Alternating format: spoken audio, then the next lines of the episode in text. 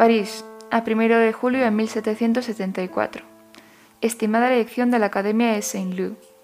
Me propongo como candidata a ingreso en la Academia de Saint-Lô. Para ello, presento parte de mi obra pictórica a su exposición bienal, un conjunto de tres alegorías y varios retratos, incluyendo el de dos figuras relevantes a su institución, su rector el señor Dumesnil y su consejero el señor Fournier. También expongo varios ejercicios en pastel. Me llamo Marie-Louise Elisabeth Vichet y ahora mismo cuento con 19 años. Mi padre, Louis Vichet, muy respetado retratista, formó oficialmente parte de su gremio desde 1743 a 1764, como profesor, aunque fue expuesto con regularidad en su galería.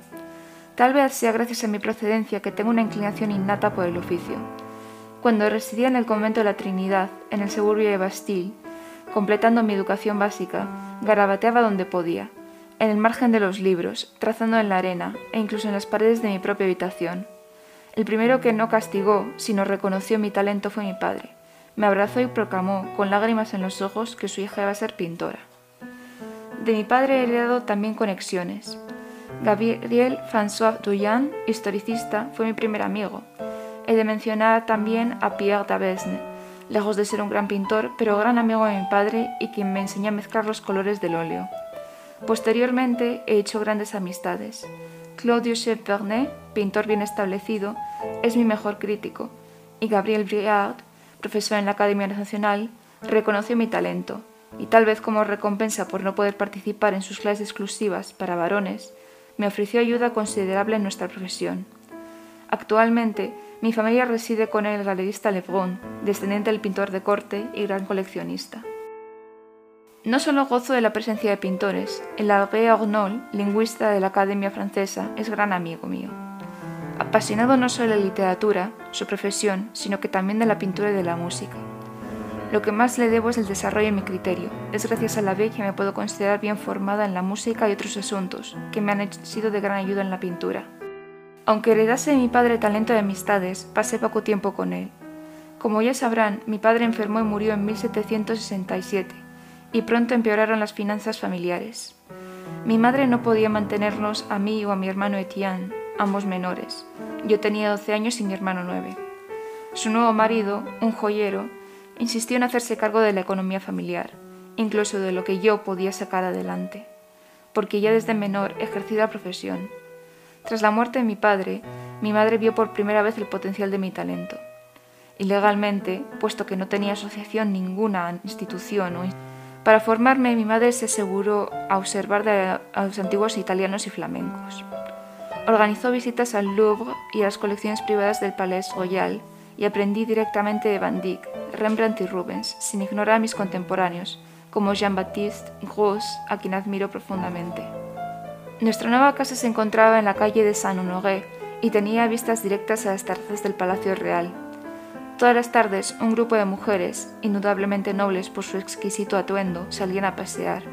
Más tarde, descubriría que se trataba de la condesa de Chartres.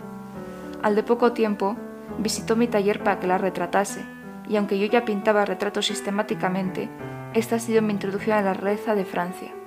De mi catálogo presentado, la serie Alegorías está en mi mayor interés. La pieza frontal, la alegoría de la poesía, es acompañada por la pintura y la música. Todas son mujeres realizando dichas actividades, escribiendo, pintando o tocando la lira. Mientras que mantengo muy presente las pieles de Gros, que antes habían retratado Dyck y Rembrandt, es un cuadro que no hubiese sido posible sin Briard. De gusto clásico, me introdujo a autores como Carracci, si bien fue con grabados. Por la posición de la mujer, mi referencia es clara para conocerles del arte. Aunque no lo haya conocido en persona, he estudiado profundamente el grabado de Venus con un sátiro de Cupido, que marca mi primer desnudo femenino. Entrego, además, los retratos, ya que forman parte de mi especialidad, además de unos ejercicios en pastel. A pesar de que todas mis obras, excepto esta, estén en óleo, sentí que era importante el pastel. Mi padre se ocupó casi exclusivamente en la pintura del pastel, técnica en la que, en mi opinión, era competente de la Tour. No presentar una obra en pastel sería como negarle. Dicho esto, espero que tengan en consideración mi admisión en su institución. A pesar de no haber podido recibir una educación formal, sistematizada, en una academia, me he demostrado lo suficientemente hábil como para mantener un negocio, habilidad la cual, no dudo, mejorará con mi edad. Muchas gracias por su atención. París, a 10 de enero de 1779. A mi amiga Rosalie. No sabes lo que me alegra responderte. Parece que era ayer cuando escribimos, nerviosas a la par que soberbias, nuestras presentaciones a la Academia de Saint-Lô. No creo que pudiese soportar volver a leerla. ¿Te acuerdas de esa época? Aún recuerdo cómo destacaban los cuadros de las señoritas Bouquet, Navarre y Biget en una exposición que bien podría haber sido un club de caballeros, por no hablar de las primeras críticas sobre nuestras obras. Si he de decirte la verdad, todavía pienso en unas críticas que recibí. Hablaba de mi dibujo, demasiado rígido, los paños sin movimiento o apego. No obstante, eran síntomas de la enfermedad, mi propio estilo, o bien su ausencia, bajo la acusación de que me preocupaba demasiado en imitar lo pasado. Pese a haber obtenido también críticas, en su mayoría positivas, esta siempre me atormenta al pintar. ¿Te acuerdas del consejo que nos dio Bernet? Nos dijo que estaba muy bien que estudiásemos a los maestros flamencos e italianos, pero que la auténtica maestra era la naturaleza. Sentí haber traicionado su consejo. Creo que se ve en mi obra posterior. La Academia Nacional ya me felicitó unos años atrás por los retratos de la Flurière y el cardenal Fleury, dudando de mi edad y preguntando si los había visto en vida. Pero bueno, no solo estoy escribiéndote para recordar lo anterior, también quiero hablarte sobre varios temas en mi vida actual, que era tu pregunta en tu carta. Si te digo la verdad, parece que mientras tú eres feliz como la señora de Filel, para mí no se me ha materializado la felicidad. Me he preguntado si la respuesta es tener hijos, ya que llevábamos casados tres años, pero no estoy segura. En concreto, con respecto a mi marido. En retrospectiva, tal vez casarme en secreto con un hombre ya prometido no es la mejor idea. Nada más escribirlo da escalofríos. No sé por qué en el momento me pareció una buena idea, iba con dudas al altar. En el teatro, justo una representación de Doga, con el muy conveniente tema del prometido indeciso, Aubert, un joyero de corte, me dijo que era una decisión más sabia tirarme al Sena que casarme con Lebrun. Basta decir que él desconocía de mi casamiento. Mi madre le creía rico. Supongo que el nombre Lebrun le fascinó. No paraba de repetir. Como el antiguo pintor del rey, y viendo que era galerista, posiblemente sonó bien. Teniendo en cuenta también las tendencias de su marido, el joyero, que era tan controlador en finanzas y tan susceptible, creo que hicieron que el instinto protector y maternal se desvaneciese. Si he ser sincera, carecía totalmente de conocimiento en los negocios. Tú tampoco podías presumir de ello. Por algo nos cerraron los talleres y tuvimos que intentar ingresar en Saint Leu. Si tan solo hubiésemos sabido que al de tres años no sería necesario ingresar al gremio para ejercer nuestra profesión. Ella, que tanto me había protegido, que no me había permitido consumir otra literatura que no fuesen las Sagradas Escrituras. De hecho, es ahora que estoy leyendo mi primer libro, ya como mujer casada. Estoy leyendo Clarissa Harlow de Richardson. No he podido leer mucho de momento. Todavía voy por la parte en la que Clarissa escapa con Lovelace. Bueno, tampoco quiero salirme del tema. El caso. La que había insistido en estar presente en cada ocasión que pintaba un hombre y había puesto tanto esfuerzo en limpiar mi nombre de los ridículamente falsos rumores sobre el conde de Brie, era la única persona que me animó a contraer matrimonio con Jean, que ya me lo había propuesto unas cuantas veces a lo largo de los años. Pero bueno, ya debería dejar de molestar con mi vida sentimental. Tal vez es la novela la que me ha inspirado. Si te digo la verdad, mi marido cada vez pasa menos y menos tiempo conmigo y me desespera. Miedo me da que sea tan libertino como Lovelace. De todas maneras, pensaba escribirte para dar noticia de mi carrera como pintora. Si te digo la verdad, no podría haber imaginado mejor resultado cuando empecé a hacer un negocio de mi pasión. Antes te hablaba de que tendríamos que haber esperado solo tres años para no preocuparnos por afiliación a un gremio, pero verdaderamente creo que el comienzo de mi carrera es ese año ha favorecido mi actual posición, ya que fue el mismo año del reinado de Luis XVI. El otro día tuve la suerte de pintar a su reina por primera vez. Bueno, no exactamente primera. Como práctica ya había copiado sus retratos, esta es la, vez, la primera vez que la he pintado cara a cara. No sabes lo nerviosa que estaba. Había conseguido ver a la reina, si bien distante, una vez, en nuestra casa de campo en Chaillot. Pasé por Merly-Roy y la vi. Esta ha sido la primera vez que la he visto a una distancia cercana. Tiene nuestra edad, y aunque no tenga la mejor figura, tiene un porte magnífico. Es alta, y tiene una tonalidad blanca en su piel que ojalá pudiese capturar en mis cuadros. Está lejos de ser la más bella de todas las mujeres, pero ese porte es lo que le hace que tenga interés absoluto en retratarlo. Quiero representar su naturaleza. Es por esta razón que el retrato no tiene mucho parecido a ella en la vida real. Su familia austríaca, para quien era el cuadro, dijo al verlo que tenía algo de parecido. Creo que todavía no he conseguido retratarla a la perfección y creo que voy a disfrutar del reto. Notre chien no le define en lo absoluto. Lleva muy nerviosa y su naturaleza amable hizo desaparecer todas mis ansiedades. Tengo muchas ganas de trabajar con ella. Dejo de hablar de mí un segundo. Lo siento si te he molestado demasiado con mis quejas, pero verdaderamente necesito a alguien que me escuche ahora mismo. Me alegro muchísimo de que te vaya bien en la vida. Me entristece que hayas dejado la pintura casi apartada. Eres verdaderamente talentosa, y no es algo a desperdiciar tan fácilmente.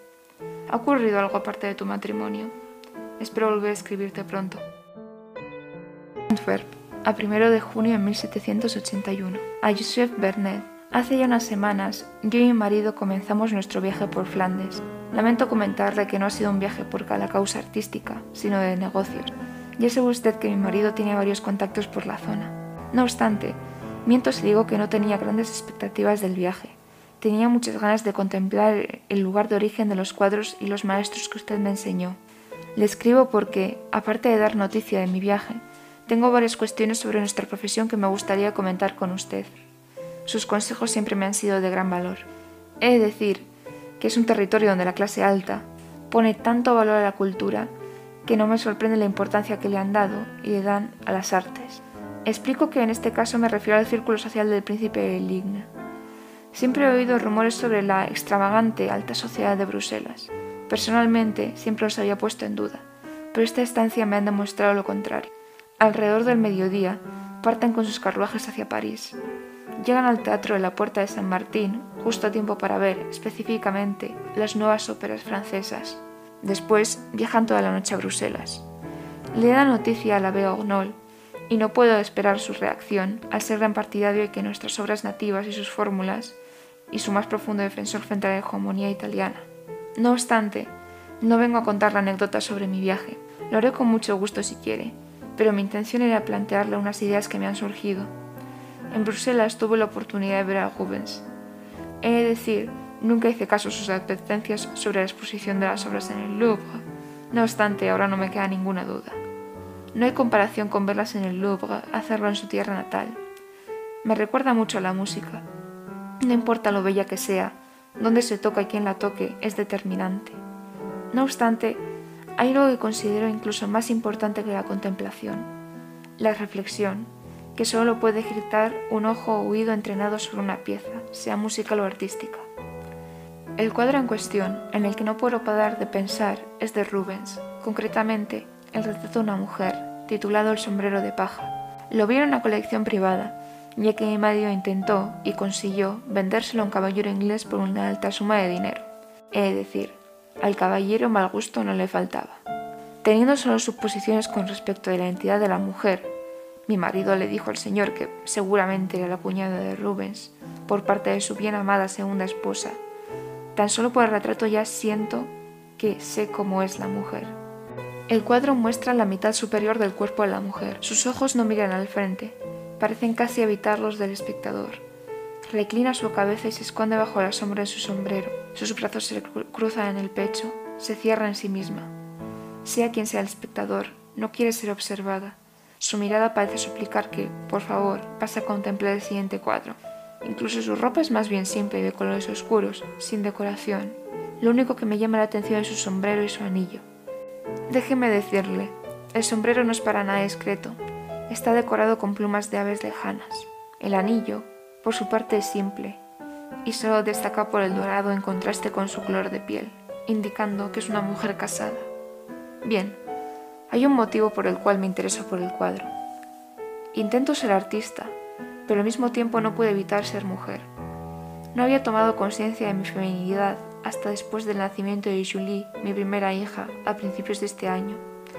Recuerdo que cuando fue el momento de dar a luz, estaba realizando un encargo y fue mi amiga, la señora Verdun, quien me tuvo que sacar, a fuerzas, del taller.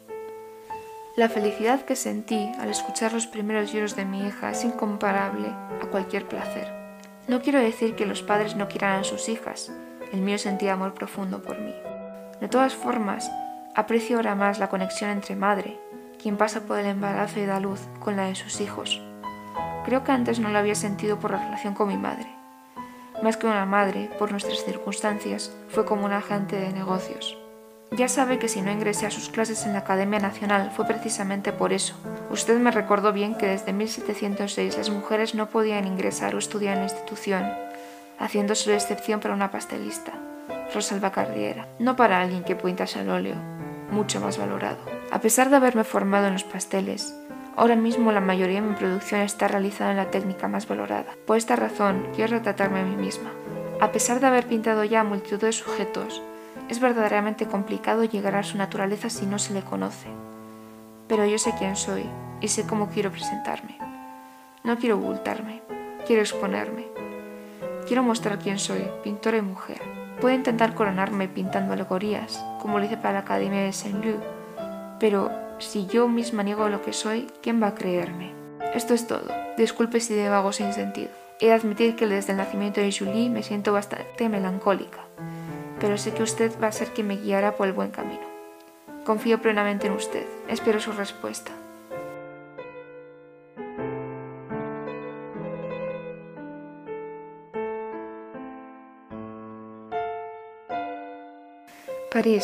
A 17 de julio de 1783. Querida señora Laville llevo interesada en escribirle desde que fuimos admitidas a la Academia Nacional de Pintura y Escultura.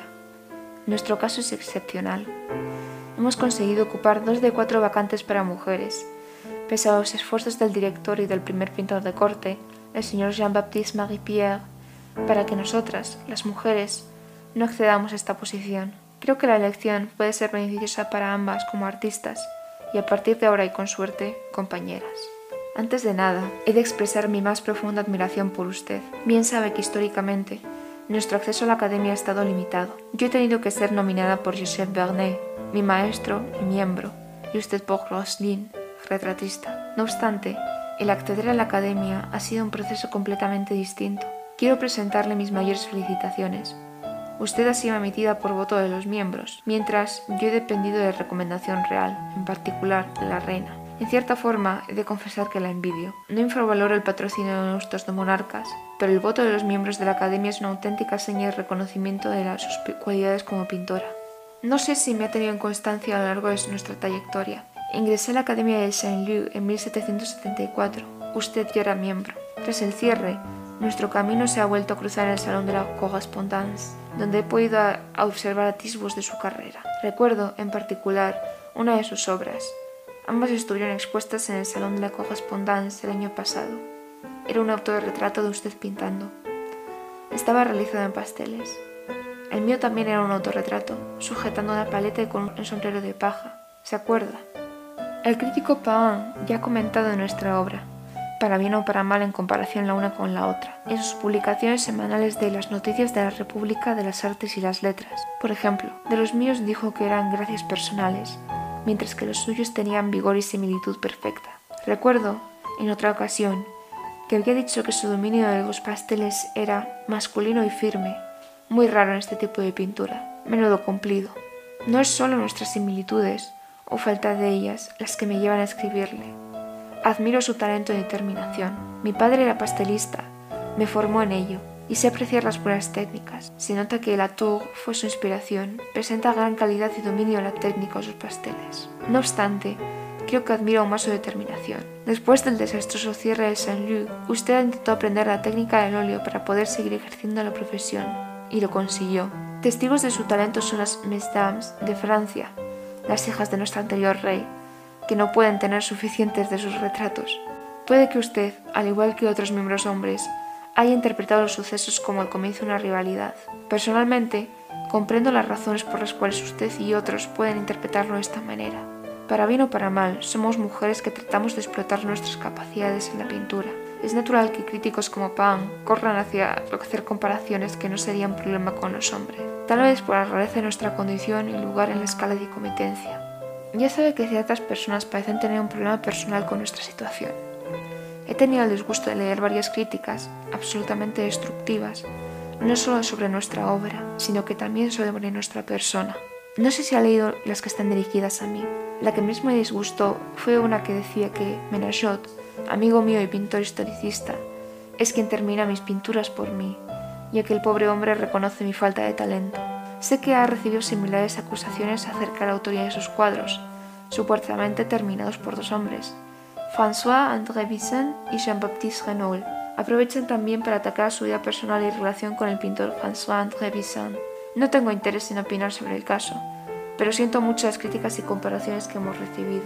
Sé que para nosotras nuestra carrera artística es de mayor importancia, puesto que la manera en la que nos presentamos en la sociedad, mujeres como usted o yo, no somos numerosas. También hemos de tener en cuenta los géneros y las técnicas en las que pintamos. El retrato y los pasteles, que ambas hemos practicado, simplemente no tienen la misma consideración que, digamos, un cuadro historicista o alegórico. Al fin y al cabo, en nuestra posición siempre tenemos que luchar por reconocimiento, por nuestra producción y condición. Uno de los cuadros que he regalado a la Academia Nacional es una alegoría que apenas pinto. La titulé La paz brinda la abundancia. La concebí hace ya tres años, cuando Francia era más activa en la revolución de las colonias, como mensaje de lo bueno que la victoria americana proporcionaría a nuestro país. Es difícil ignorar la situación política aquí, que, a falta de otro objetivo, es tensa. Lo que esperaba proporcionar una esperanza de un posible cambio en el futuro. Quería pintar un, cuadro que me fuese igual de importante tanto para mí, en mi asentamiento como artista, como para la gente de Francia. Un símbolo del futuro próspero. Hablo de este cuadro porque, a pesar de ser un intento de sentarme como pintora, me gustaría plantearlo algo similar a usted. Apenas hemos interactuado a lo largo de nuestra carrera, pero quiero proponer, si no es una colaboración, neutralidad y compañerismo.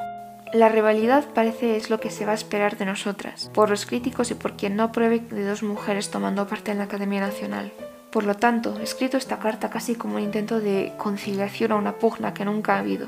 De todas formas, quería asegurar que ambas estamos en la misma posición con respecto a lo que se ha dicho de nosotras y lo que la colateralidad puede aportar a nuestra trayectoria en la Academia. Espero que esta carta haya servido para aclarar ciertas cuestiones que necesitaban ser atendidas. Espero que no malinterprete mi carta. He hecho todo lo posible para ser más clara y concisa. Dicho esto, me gustaría saber lo que opina. Espero su respuesta. París, a 1 de abril de 1787. A Su Majestad. No sabe qué ganas tengo de que vea el nuevo cuadro. Si le digo la verdad, es uno de los cuadros con los que más contenta estoy.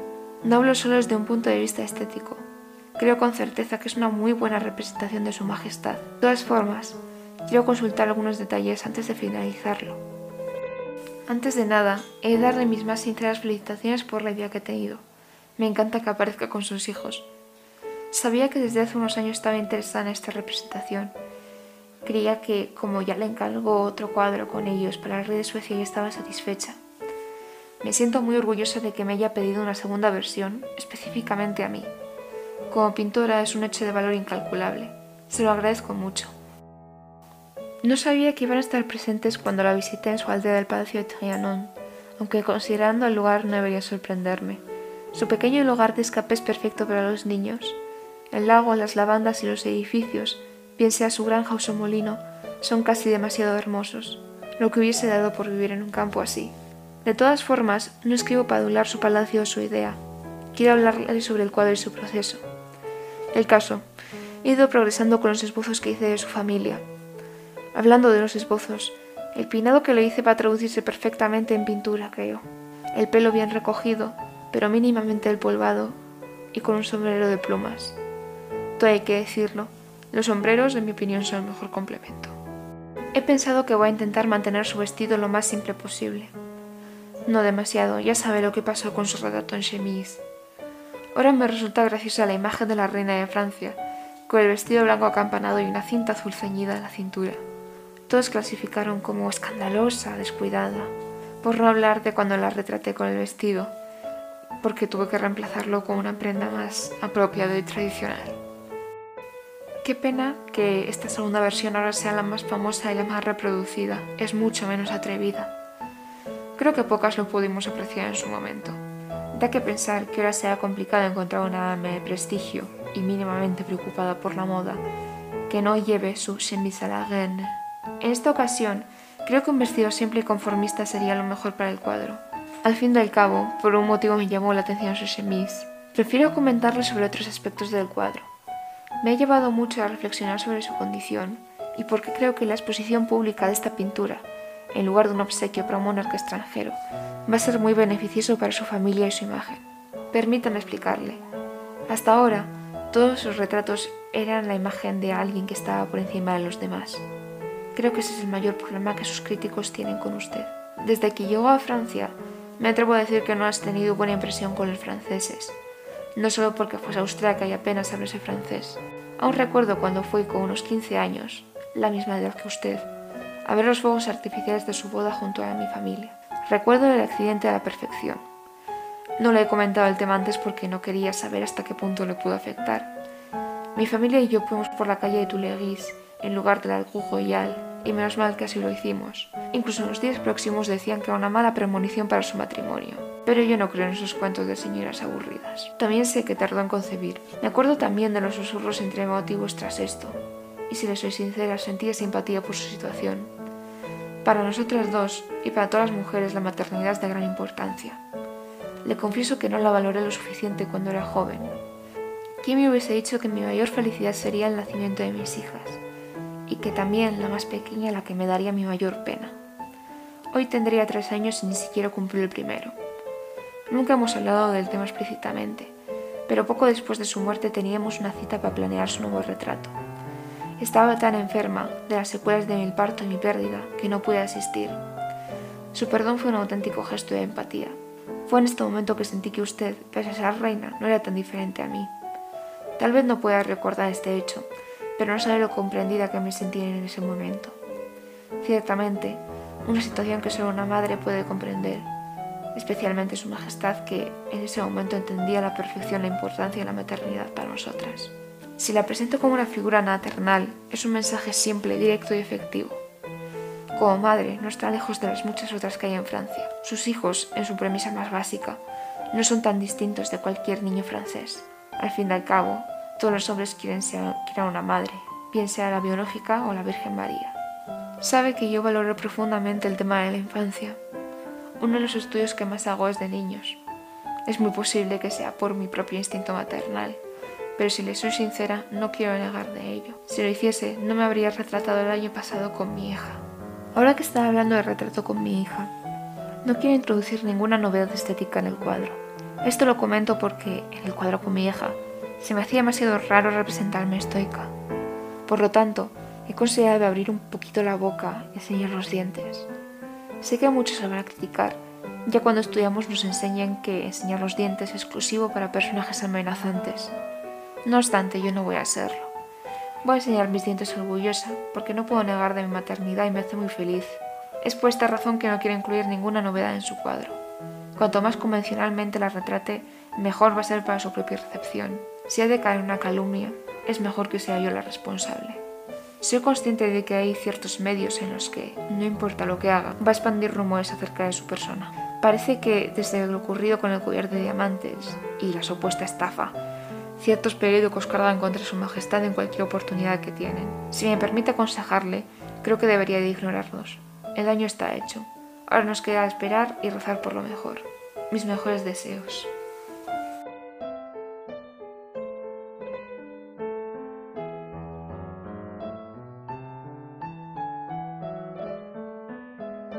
Turín, a 1 de diciembre de 1792. Père Rosalie, no tuve la oportunidad de decirte adiós correctamente y dudo mucho de que algún día recibas esta carta. Lo voy a intentar hacer en secreto y no espero ni quiero respuesta. Si es que algún día la lees, tómatelo como una despedida. Espero que esta carta sirva para aclarar ciertas cuestiones. Llevo unos meses ya en Italia. No tengo interés en volver a Francia en un tiempo, que esperemos sea largo. Me temo que después de los eventos del 10 de agosto será permanente. Ahora estoy en Turín y tenía intención de volver a Francia, esperando que la situación se hubiese calmado. Pero veo que estaba equivocada. ¿Acaso crees que si tuviese intención de volver me hubiese ido con mi hija mi institutriz? En esos dos momentos todas las joyas que dejé en París, los encargos a medio camino e incluso mi marido me importaban más bien poco. Él mismo dijo que le daba igual decir que mi viaje era naturaleza didáctica para mi arte. Supongo que ambos sabíamos que del matrimonio no tenía ya soporte alguno, ningún comentario más acerca de él. Sé bien que el dinero que gane vendiendo lo que he dejado hará superar cualquier tipo de tristeza, si es que la siente. Por lo menos será la última vez que gane dinero a mi costa, como ya he hecho durante años. Puedo intentar corregirme lo que quiera acerca de negocios, pero es absolutamente ridículo que yo, pintora de corte, haya huido con solo 80 luises a mi nombre. Sí, he dicho huir. Si bien no es oficial, esto es prácticamente un exilio. Alguien que no, que no decide huir no pasa todo el trayecto con miedo, y créeme que sentí verdadero terror. Debería haber sido más consciente de lo que ocurría, ya desde hace años. Mi hermano, hace ya unos años, había vuelto a una cena con sus amigos filósofos, Diderot, D'Alembert y Helvetius. No le presté mucha atención en el momento, sinceramente no le daba importancia alguna. De todas formas, mi hermano sí que debió prestar atención, porque no podía parar de divagar sobre cómo dentro de poco iba a cambiar el mundo. No soy hasta el terrible año de 1789 que mi vida ha estado llena de tensión ante lo que iba a ocurrir. Pinté un cuadro de la señora Dubarry, que tú conocerás por ser amante de Luis XV y los rumores sobre el collar de diamantes, que diera cada rumor más disparatado sobre la procedencia de su financiación, en septiembre de este año, poco después del asesinato de Fouillon de Douai y Berthier de Savigny en plena calle. De decir que el asesinato de los políticos solo por ser fieles a Luis XVI, fue una absoluta barbaridad. Creo que todo aquel vinculado a la corte tenía por su vida, teniendo que aguantar gritos amenazantes cada vez que tenía que transportarse de un lugar a otro. No obstante, el día que hice su retrato caí en conciencia de lo que se avecinaba. Recuerdo haber oído disparos en las calles, cuando la señora Dubarry, en un tono similar a inseguridad, pero que no supe identificar, dijo que Luis XV hubiese puesto fin a la situación rápidamente. He pensado mucho en sus palabras a lo largo de los años. Hoy en día, y con esperanzas, más madura. Escucho sus palabras y me doy cuenta de lo que sentía. Resignación, resignación que estalló el día del tribunal revolucionario. He oído que todos los nobles tomaron una sentencia de muerte con calma, menos ella. Aparentemente sollozó tanto que tuvieron que retirarla de la sala a la fuerza. El mismo día que partí de Italia, el 5 de octubre, es cuando se realizó la protesta frente a Versalles. El resultado ya lo sabes, mortal para guardias y civiles, y hizo de los reyes gobernantes sujetos a la Constitución. Ese mismo día, a medianoche, me fui de Francia. Incluso un señor jacobino que iba conmigo en el carruaje decía que todo iba a ir a bien, que el rey iba a aceptar la Constitución y otras cuestiones que no me apetecían oír. Para alguien que se preocupaba tan poco, vieron huir de Francia. Fue como una sentencia de lo que iba a ocurrir. Cuando llegué al paso del Monte Cenis, la última prueba para iniciar una nueva vida en Italia, un postillón me preguntó si acaso yo era la pintora Le Que supiese de mi existencia ya indica la reputación que tengo entre los jacobinos. Pero eso, cuando tú me dijiste que te ibas a quedar en Francia, porque creías en la felicidad que iba a traer la revolución, no te pude creer. Espero que lo sientas. Siento mucho los modales que presenté la última vez que nos vimos. Espero que tu camino haya sido productivo, sea o no en la pintura. Estuve primero en Florencia y llegué a Roma el 1 de diciembre.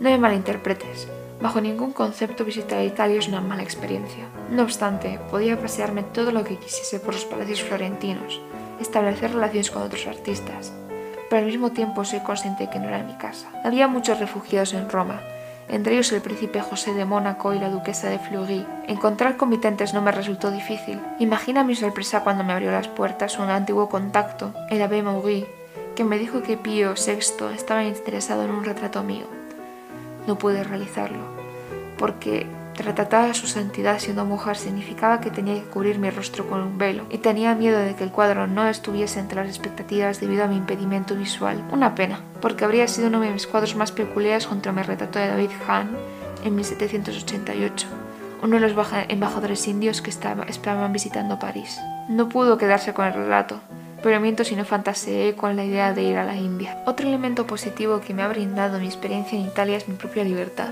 Poco después de venir aquí hice otro autorretrato mío pintado, porque quería simbolizar que por fin podría tomar riendas económicas de mi carrera, si bien significaba que en una primera instancia pudiese tener complicaciones. Tenía mucha esperanza sobre lo que estaba por venir.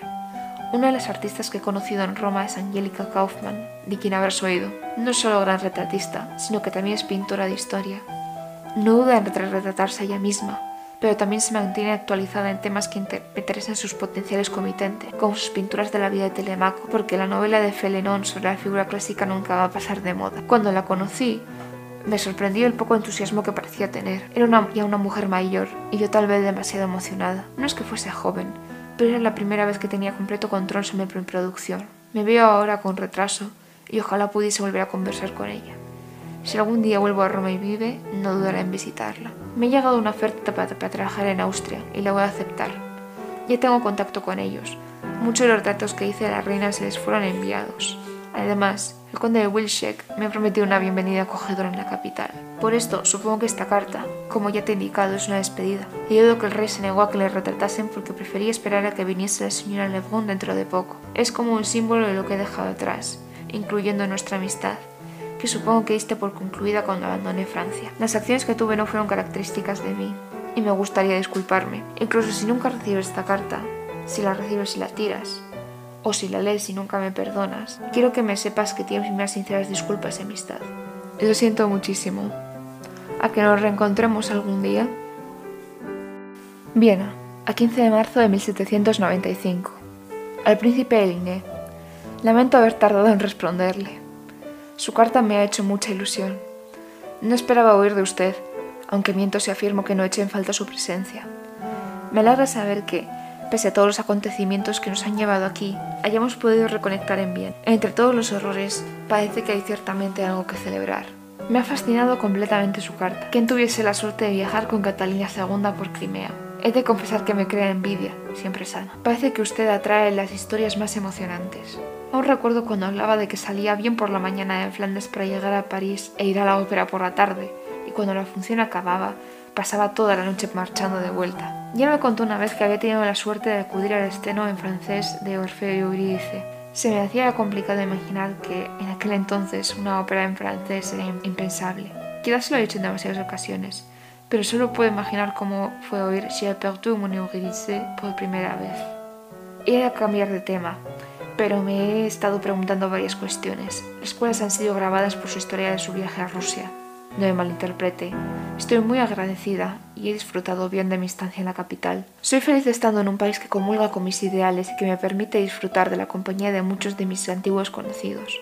Por ejemplo, la duquesa de Guichet y su madre, la duquesa de Polignac. Hablando de ella, también estaré eternamente agradecida a lo poco que circulan las noticias sobre la revolución en Viena. A la duquesa le ha afectado profundamente la muerte de los monarcas, especialmente la de la reina. Le ha hecho caer en una depresión profunda y hay quien teme por su salud física. Sé que tener novedades limitadas es lo que le ha permitido tratar de hacer vida. Ahí y hay muchos otros entre los que he de confesar me encuentro. No he recibido cartas de mis amistades en Francia, pero es lo mejor. No importa cuánto les echen falta. Y muchas gracias por preguntarme por mi trabajo. Usted vio de primera mano en Bruselas lo importante que es para mí. Viena me ha proporcionado también un repertorio artístico increíble. Nada más llegar aquí, el conde de Wilczek me presentó el círculo social de la condesa de Thun. Verdaderamente, el mejor círculo el que podía disfrutar en mi profesión. Todas las mujeres son increíblemente hermosas.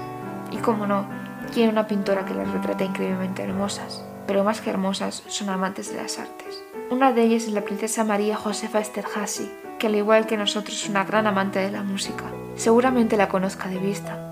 Últimamente no paraba de hablar de Haydn, que ha vuelto este año a Viena. Creo que va a prosperar mucho bajo su patronaje, porque ha encontrado una mujer de gusto exquisito.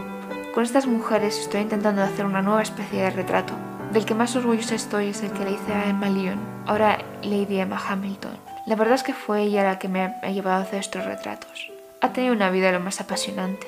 Nació en Inglaterra y es de procedencia humilde, no muy inteligente, pero era una chica de una belleza que no se podía ignorar.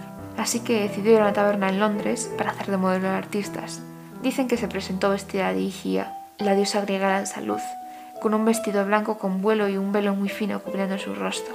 Acabó siendo amante de un noble inglés, y cuando se aburrió de ella la mandó a casa de su tío, Sir Hamilton, embajador inglés en Nápoles. Surgió el amor y ahora tiene una posición que ya podía soñar su anterior amante. El caso fue que coincidimos. Es muy amiga de su hermana, la reina María Carolina, y a mí personalmente me recuerda mucho a la fallecida reina, conocen muy bien su belleza y saben cómo hacerse representar. En su día a día viste bastante mal, pero nada más se cubre con una túnica es la mujer más hermosa del mundo. En su casa de Nápoles solía tener sesiones de posturas. Hacía llamar a varios pintores para que la representaran disfrazada de todo tipo de figuras. Le encantaba actuar. Si ese día le apetece ser una Magdalena es capaz de pasar todo el tiempo que le hagan esbozos y estudios llorando a moco tendido. Si quieres una vacante puede estar horas danzando y riendo. El primer cuadro que hice de ella fue en Nápoles, disfrazada de Ariadna. Me ilusiona mucho haber trabajado con ella. Me da la oportunidad de trabajar la pintura mitológica e histórica, sin tener que abandonar el retrato, que es mi pasión. De todos mis retratos, he dicho que de ella, mi favorito es sin duda la Sibila. Le pedí que me dejase quemármelo, Creo que es de mis mejores trabajos. Creo que si un candidato para retrato quiere algún día ver mi repertorio, les presentaré ese cuadro. Estoy tremendamente orgullosa de él. Se han hecho infinidad de grabados de Lady Hamilton y como consecuencia, infinidad de damas querían retratos a su semejanza. Es lo que más estaba haciendo en Viena. Por ejemplo, de la princesa María Josefa que le he comentado anteriormente, o de la princesa Carolina de Liechtenstein, que pidió que lo hiciese volando, como Iris. Parece que lo clásico cada día está pisando más fuerte. He de decir que no puedo parar de pensar en que me haya recomendado ante Catalina II. Estoy prosperando en Viena.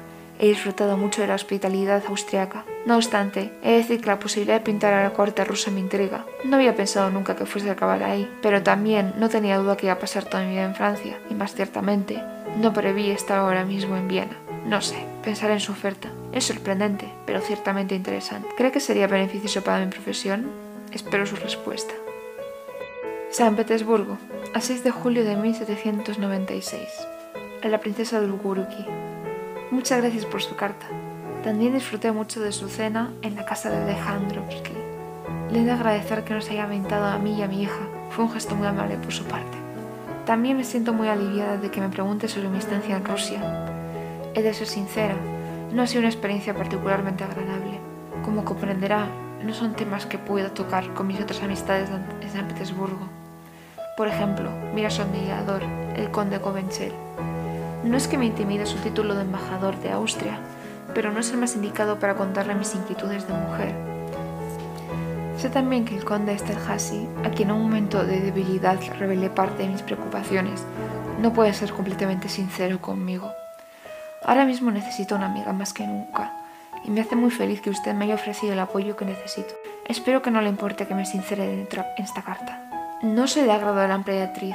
En cierta forma, nuestra nefasta relación se advirtió desde nuestro primer encuentro. A lo largo de mi carrera, he tratado sobre todo con nobles y reinas consortes, ocasionalmente con reyes, nunca emperatrices. Nada más llega a San Petersburgo, ahora es tempranas de la mañana. Llegó el conde Esterhazy para decirme que mañana partíamos a Sarkoyeselo. A primera hora de la tarde se celebraría una función formal, tete a tete, ante ella. Creo que usted compartirá mi pánico cuando le digo que tuve que aprender el protocolo a velocidad desesperada y cansada. Por si fuese poco, no tenía ropa adecuada para conocer a alguien de su estatus. La receta perfecta para el desastre, ¿verdad? Pues funciona a la perfección. Pasé a ver a la gran Catalina, autócrata de todas las Rusias, completamente a solas en un evento serio. Entre cansancio, tensión y sueño, se me olvidó lo más importante, besarle en la mano. E incluso cuando se quitó los guantes no supe averiguar lo más obvio. El resto de nuestro encuentro estuvo marcado por mi propia improcedencia. Ella dirigió casi toda la conversación. No fue nada interesante. Solo me dijo que esperaba que Rusia pudiese ser un hogar para mí y que esperaba que permaneciese allí muchos años. Pura conveniencia, si he de decir la verdad. Salí tan mal que solo le dije a Conde Esterhazy que había sido un absoluto desastre, y supongo que, en un intento vano de consolarme, me dijo que era imposible que no le hubiese gustado a la emperatriz. Decidí no proseguir con la cuestión y hacerle tripas corazón. Estéticamente, la emperatriz Catalina no me interesaba demasiado. Asumo que ha sido una mayor belleza en su juventud porque tiene un perfil griego precioso y una piel blanca envidiable. No obstante, es de muy baja estatura y su figura no ha tolerado muy bien la edad. Mi segundo altercado con su majestad se ha dado con un retrato que hice de sus nietas, las grandes duquesas Alejandra y Elena. Son unas niñas preciosas, tienen unos 13 o 14 años, ahora no lo recuerdo bien. La emperatriz me encargó su retrato y no pude estar más disgustada porque mostraba demasiada piel, tanto que vino su voz, muy cercano a ella, para decirme que estaba escandalizada. De manera indiscreta, me hizo retocarlo, para que pudiese cubrirle los hombros con mangas. ¿O acaso volvió a Catalina II a exponer un retrato de sus dos nietas que para su gusto estaban apenas vestidas. Tal vez por rencor, porque no le había gustado el cuadro desde el primer momento, no mostró gran interés. Había esperado que fuese el vehículo para hacerle un retrato a ella, pero me parece que no iba a ser el caso. Al contrario, me mandó a hacer un retrato de la gran duquesa Elisabetta, muy formal y distinto a los retratos de los que estaba acostumbrada. En Viena, todas las damas parecían que eran retratos que les parecían escandalosos a muchas damas de la corte rusa, Todas querían vestirse como Lady Hamilton y parecer sacadas de Pompeya. Me temo que aquí no es el caso, y no sé hasta qué punto me está limitando a hacer retratos tan formales. No me malinterprete, porque agradezco profundamente cada encargo. Nos ayuda a mantenernos a mí y a mi hija, pero ser retratista sería muy beneficioso. Llámelo satisfacción o logro personal, pero en cierta forma me compleja. Entiende usted que esté preocupada. Llevo un año aquí y todavía no he realizado ni un retrato suyo. Creía que el retrato de sus hijas, como el de la gran duquesa Elisabetta, que parece haber sido acorde al gusto de toda la corte menos ella, podía haberme proporcionado cierto estatus y acceso a su persona. Me siento muy incómoda y avergonzada. Temo que nunca llegaré a pintarla. Siento que la carta se haya extendido más de lo que necesitaba. Si es decirle la verdad, aprecio mucho su país culturalmente. En la cena, cuando usted trajo los músicos tradicionales, sentí verdadera curiosidad y admiración por el lugar de su procedencia. Disfruté mucho, era folclórica, pero a la vez con un toque melancólico. Creo que usted tiene todo el derecho a rebatirme esto último. Es estúpido pensar que yo soy, acaso, más conocedora que usted en el tema. No obstante, disfruto mucho de la música y quería compartir la observación con alguien. Creo que la carta está alargando demasiado. Me gustaría darle un agradecimiento final por su invitación y su carta. En cierta forma, es confortante saber que a alguien le soy de interés. Espero que esta carta no la asuste demasiado, pero como decía antes, necesito hablar con alguien que vaya a entenderme y usted se ha ofrecido. Por eso le quiero dar las gracias. ¿Le parece bien que nos veamos uno de estos días? Espero su respuesta. Postdam, a 15 de abril de 1801. A mi Brunette, ¿cómo estás? Hace mucho que no sé de ti. Espero que estés lo más cómoda posible en San Petersburgo. Apenas he recibido cartas tuyas mientras estaba de viaje, si bien es porque me entorpecen la comunicación. Espero una razón más positiva, como que te estés tan contenta y con una vida tan activa que te haya hecho, poco a poco, olvidar a tu vieja madre. Estos días he estado un tanto melancólica. Si notases la carta demasiado sombría, no te molesté en leerla. Lo último, que seas infeliz. ¿Cómo notas la vida casada? Me lo he estado preguntando mucho estos días. Tal vez sean cosas de madres impertinentes. La imagen que tengo de ahora mismo de ti es la del día de tu boda. Espero que no te cause ofensa, pero ¿quién me diría a mí que vas a convertirte en la señora de Nigris? Te voy a sincera, fueron noticias muy sorprendentes que, en definitiva, afectaron mi temperamento. Lamento mucho mis modales aquellos días. Cuando seas madre, verás que nada te prepara que una niñita de 17 años te diga que se quiere casar con un hombre no mucho más viejo que yo. No soy la única. Mira el tiempo que tardó tu padre en responder a su tu petición, y no solo porque iba en Francia. Antes de aceptarla, tuve que aguantar cantidad de cartas suyas sobre cómo podía permitir esto, que te había malcriado, e incontables lecciones sobre por qué, aparentemente, no tengo idea alguna sobre criar hijos. De todas formas, He llegado a la conclusión de que no hay nada que yo hubiese podido hacer, mi brunette. Con tal de que te sientas bien, yo cumpliré. ¿Es el señor de Nigris todavía secretario del conde Cherniechev? Si es así, no debe ocuparme para nada de tu protección económica. Si hubo algo que me demostró el círculo del conde, es que son increíblemente persistentes. Cuando inicialmente rechacé la propuesta de Nigris, no pararon de persuadirme hasta que no me quedó otra que aceptar. No obstante, un círculo tan vehemente, a falta de otra descripción, puede ser un arma de doble filo. Es una de las razones por las que me gustaría asegurar de que te encuentres bien. La verdad, creo que abandonar Rusia fue lo mejor para mí, pese a tener grandes amigos como la princesa Dolgoruki. Incluso mis problemas con respecto a los comitentes reales parecían ir a mejor después de la muerte de Catalina II. Entre tú y yo, creo que ese fue el caso para todos los subordinados en la corte. El nuevo emperador, Pavel I, no era un señor particularmente afín a las artes, pero tampoco opuesto a ellas. Su mujer, María Fyodorovna, era un caso completamente opuesto. Tú te acordarás bien de lo encaprichada que estaba con la cultura francesa. Cada vez que le hacía un retrato, no paraba de hablar sobre lo mucho que le gustaba París y las ganas que tenía de volver algún día. Me hizo hacer muchos retratos clásicos para la realeza, ornamentados y con grandes columnas y cortinas de fondo, muy parecidos de los que hice la fallecida reina de Francia. No puedo negar que sus discursos y gustos me causaban bastante nostalgia. Sin embargo, parece que también le gustaban mucho mis cuadros vieneses, porque me mandó también varios de sus hijas, las grandes duquesas, en ropajes similares a los de Emma Hamilton. Aún así, diría que mi melancolía estaba ya bien acomodada en mi mente tanto que cambiar de aires hacia Moscú después de tu matrimonio no soluciona nada. Me sentí muy sola después de que te fueras, Julie. Había oído que eso ocurría con las madres, pero no lo había tenido en cuenta hasta ese momento. Desde mi mayor sinceridad, no había imaginado una vida sin ti acompañándome, y por eso creo que te debo una gran disculpa. Tal vez había idealizado mucho la idea de cuidar de alguien y lo plasmé bien. Una época, después de tu nacimiento, que la mayoría de mis cuadros eran de prácticamente de bebés. Posteriormente se graduaron a retratos de ti de toda mi carrera son los que más valoro. En Prusia he tenido una bienvenida mucho más cálida que la que tuve en San Petersburgo o en Moscú. He conocido a la reina Luisa, de quien seguramente habrás oído hablar, si no es por su belleza o por su estatus de celebridad en las cortes. Te puedo confirmar todos los rumores acerca de ella. Es un absoluto placer dibujarla. Y yo no dudo de que tú también hubieses disfrutado haciéndolo. Casado o no, espero que nunca abandones lo que has ido absorbiendo conmigo sobre el arte del retrato, porque no has decidido hacer carrera en ello, pero no dudo que lo podrías haber hecho si sí te lo hubieses planteado.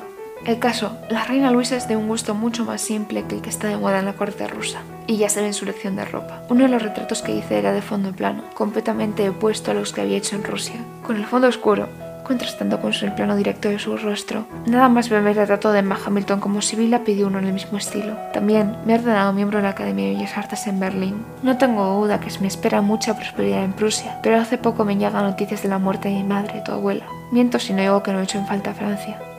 Ahora que acaba el terrible periodo revolucionario, no creo que corra peligro y aún tengo apoyos en París. Me siento un poco perdida ahora mismo. Espero que mi carta no haya sido deprimente. Quería darte noticia de mi experiencia en Prusia, en de comentar mis próximos pasos, porque verdaderamente no quiero que nos eliminemos completamente nuestras vidas. Espero que sientas lo mismo y que sepas dónde encontrarme si algún día lo necesitas. Espero tu respuesta. Londres, a 2 de octubre de 1802 a los señores de Chinegui. Escribo esta carta para expresar mi gratitud hacia ustedes. Ha llegado la hora de que abandone Inglaterra, pero no olvidaré su solidaridad conmigo ni los favores que me han hecho en esta estancia. He de agradecerles una buena parte de la cantidad de recuerdos positivos que me llevo de Inglaterra. Créanme que nunca pararé de repetirles esto, y si verdaderamente tuviese algo negativo a comentarles, lo hubiese hecho hace ya mucho tiempo, pero tienen la casa más encantadora que yo he tenido el placer de visitar, y de ser su huésped en mucho tiempo. El detalle que tuvieron de decorar su estado en Dillwell fue maravilloso. Las flores que habían enredado su porche clásico fueron una gran consideración. ¿Se imaginan haber podido ver los templos clásicos envueltos en flores? Solo podría comparársele la bienvenida que me dio mi exmarido a París.